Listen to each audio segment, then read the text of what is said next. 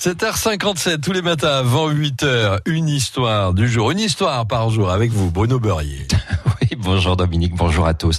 Donc aujourd'hui 8 mai, et comme chaque année à l'occasion des commémorations de la fin de la Seconde Guerre mondiale en, Europe, les autorités bordelaises se rendent au mémorial des morts de la Grande Guerre, c'est son nom, qui se trouve place du 11 novembre à côté de, de l'église Saint-Bruno, Dominique. Il a été restauré l'année dernière par la ville et c'est lors de sa restauration que j'ai découvert un détail auquel je n'avais jusqu'alors prêté aucune attention. Je veux dire que le miroir d'eau de Bordeaux que tout le monde connaît devant la place de la Bourse et ce monument aux morts ont un point en commun.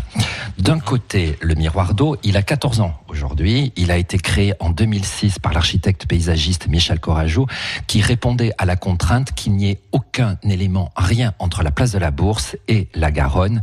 Et effectivement, tout le monde peut admirer cet effet de miroir sur cette immense plaque de granit qui reflète l'ensemble de la place de la Bourse. C'est vrai que c'est absolument génial. Alors de l'autre côté, ce monument aux morts qui a aujourd'hui 90 ans, qui a été réalisé entre 1928 et 1929 par l'architecte de la ville de l'époque, Jacques Dwels, le grand architecte du maire de l'époque, Adrien Marquet, il fera, entre autres, la bourse du travail.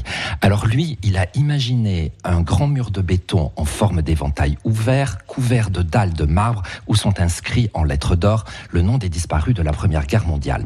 Le coup de génie de l'architecte est d'avoir placé devant un bassin devant le mur afin, je cite, écoutez-moi bien, mhm. qu'il reflète ces lignes calmes dans un miroir d'eau octogonal.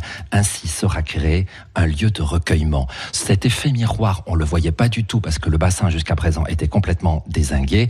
Et si vous passez devant dans les parages, arrêtez-vous un instant devant. Il est vrai que l'eau reflète aujourd'hui les noms de 1800 40, euh, pardon, 8483 personnes des guerres des 14-18, 39-45 et celles d'Indochine et d'Algérie.